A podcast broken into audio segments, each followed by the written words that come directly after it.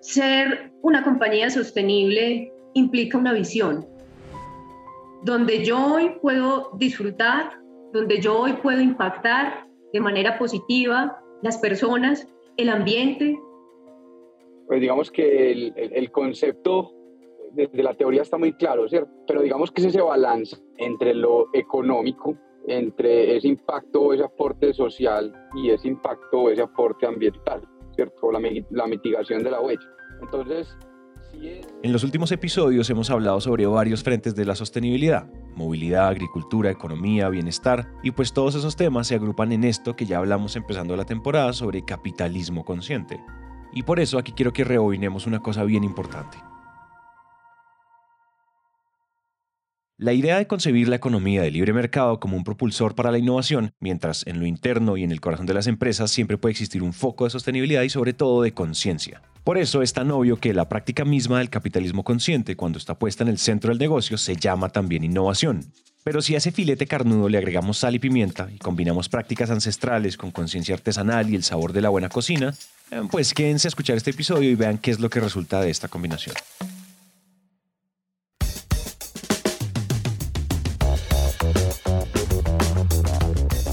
Hola a todos y bienvenidos a Innovación Bancolombia, un podcast de Bancolombia en coproducción con Emprendete, en el que nuestra misión es aterrizar la innovación y la sostenibilidad para llevarla al ADN de todos, a través de historias de líderes que hayan vivido y respirado estos temas. Por eso, cada 15 días les traemos un nuevo invitado para que nos deje lecciones y aprendizajes que podamos aplicar en diferentes contextos. Si eres empresario, emprendedor o curioso de la innovación, compártele este podcast a alguien que sepas que le va a encantar.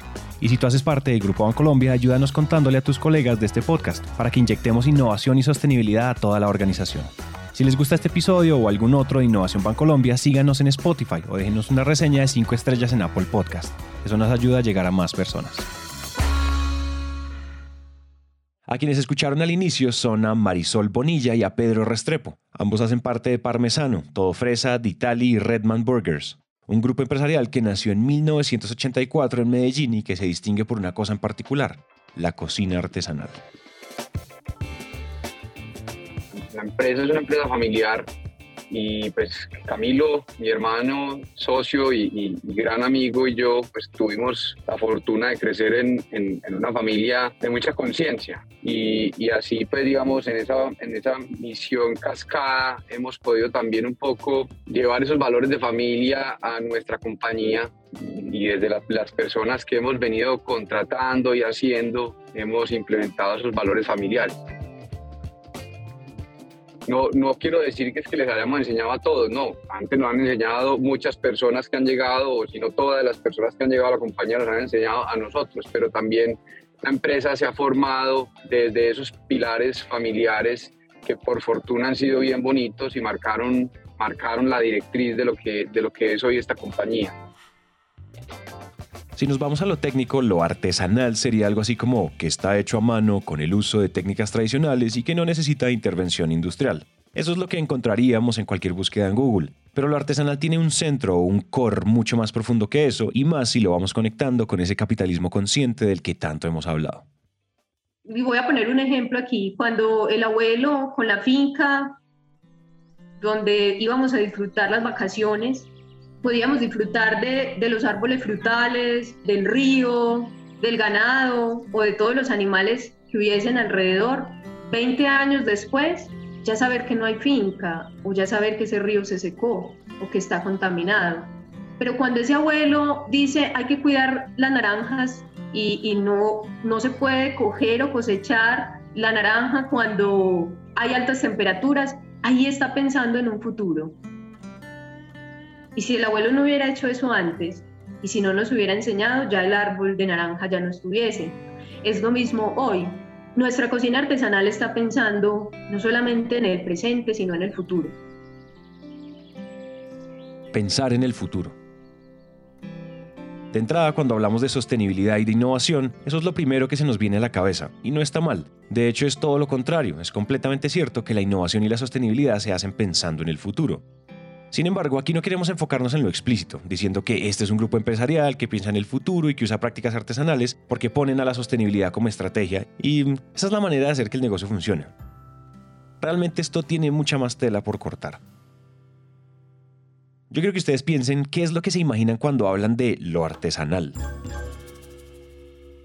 Tal vez pensamos en prácticas ancestrales o nos imaginamos a una persona haciendo todo con las manos, pensamos en cerámicas, textiles, bisutería, huevos de gallina felices y pues otro montón de cosas que se nos hacen obvias dentro de ese término.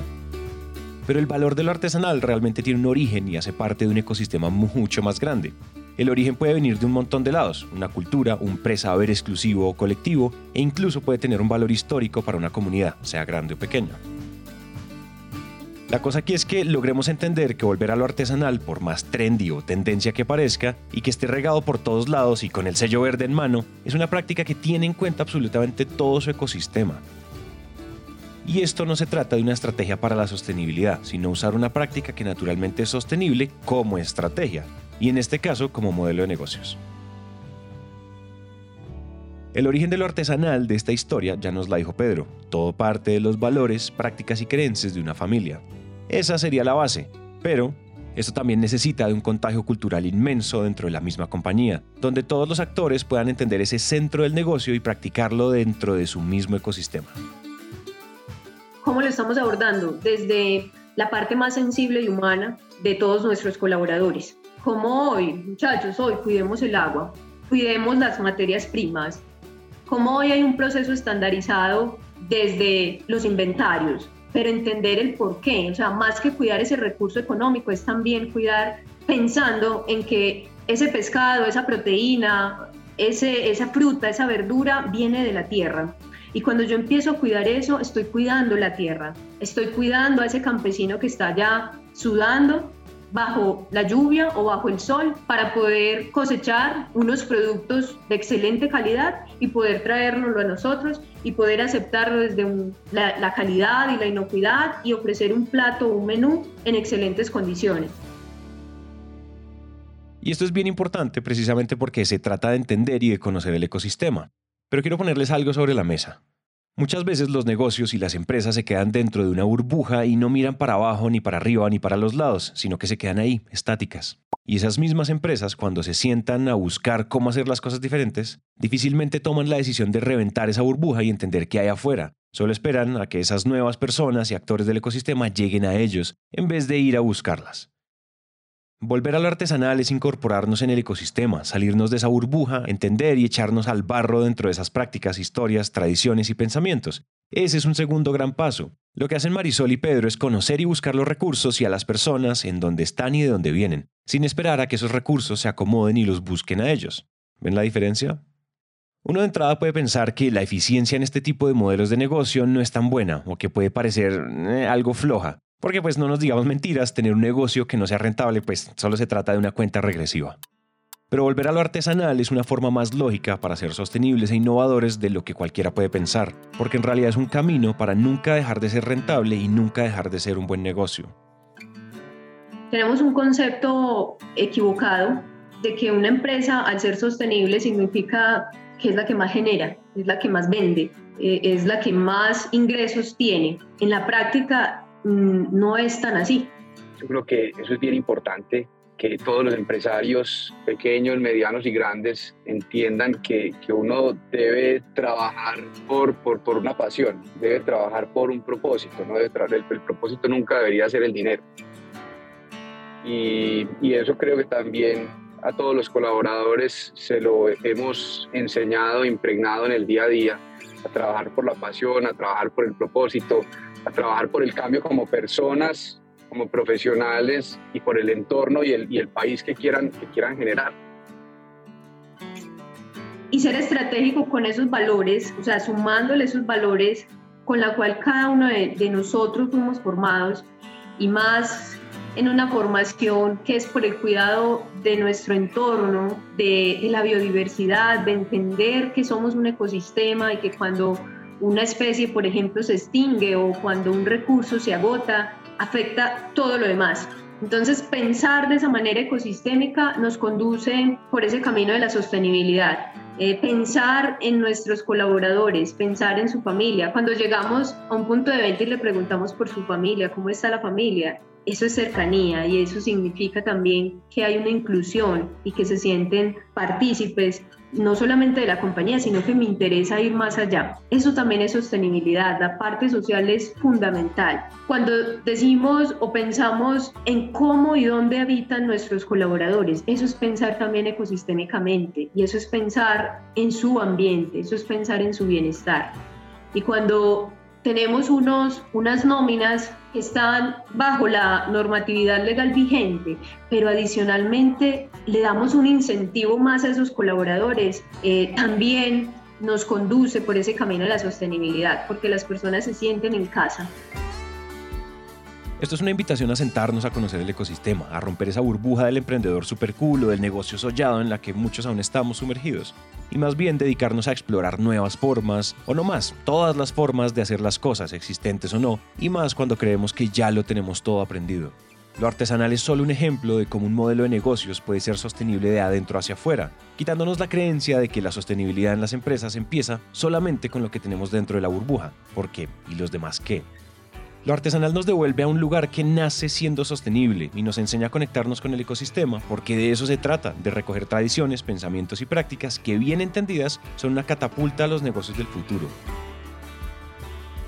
Entonces quitémonos de una vez la idea de que esto se reduce solamente a prácticas ancestrales o a una persona haciendo todo con las manos, a cerámicas, textiles o bisutería. Esto es un llamado a mirar desde abajo, a ser conscientes, a hacerle suma a cada proceso, historia, práctica o persona y a no quedarnos viendo el panorama o entendiendo la generalidad de nuestros procesos de sostenibilidad e innovación.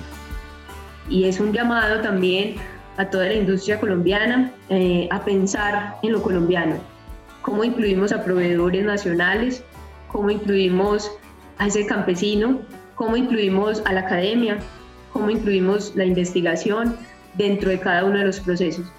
Eso enriquece. Por ponerte un ejemplo muy, muy, muy sencillo, pues que ahorita estamos implementando fuertemente en la compañía y es una práctica de pesca responsable, que no solamente eh, apoyan a ese pescador artesanal que lo está haciendo de una manera diferente, cuidando su entorno, cuidando el medio ambiente, cuidando también sus costumbres y su ecosistema, porque no está utilizando métodos de pesca masiva, pero a la vez también nos está mandando un producto fresco que se pesca hoy y mañana mismo lo tenemos en nuestros restaurantes. Y en este caso de la pesca, pues hay una frasecita muy, muy linda que compartimos con, con unos aliados muy especiales, que es Ecogourmet y es pesquemos el cambio, venga, empecemos a pescar el cambio. O sea, con pequeñas accioncitas podemos ir sumando a, lograr al final grandes objetivos juntos. Y, es muy importante poner en práctica ese concepto de la sostenibilidad aterrizado a todos los procesos. Eh, hoy, por ejemplo, que cada año ya venimos fortaleciendo en el cuidado de la biodiversidad de nuestro, de nuestro país, con un menú de conservación. Cada año pensamos en una especie que está en vía de extinción en Colombia y con todo un equipo de trabajo de nuestra cocina artesanal empezamos a, a poner la creatividad a flote para sacar adelante un menú donde tiene un propósito de conservación de una especie. Y hoy, año 2022, tenemos esa campaña que se llama el menú de conservación de las tortugas marinas, una especie milenaria que hoy está en riesgo de extinción del planeta. En el último episodio nombramos a Jonathan Littman en El arte de la innovación y dijimos algo bien interesante con lo que podemos volver a conectar aquí.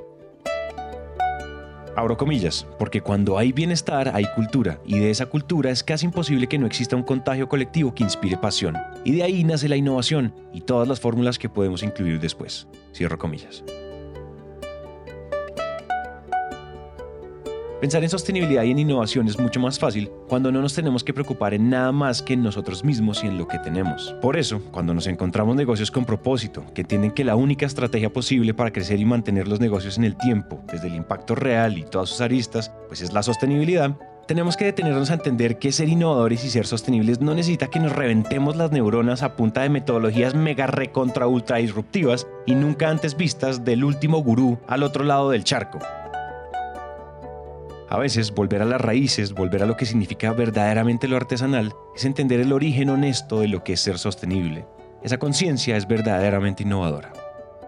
Quienes nos montemos al bus de la sostenibilidad y que lo primero que debemos empacar en la maletica es voluntad, voluntad para hacer las cosas. Hoy nuestra cocina artesanal y cuando yo ingresé a, a la compañía, eso fue la materia prima que encontré, voluntad voluntad para, para hacer las cosas bien, voluntad para renunciar al facilismo, a la comodidad y decir si realmente vale la pena hacer lo que hacemos y el cómo lo hacemos. Hacernos la pregunta de si lo que hoy estamos haciendo tiene consecuencias en las generaciones futuras.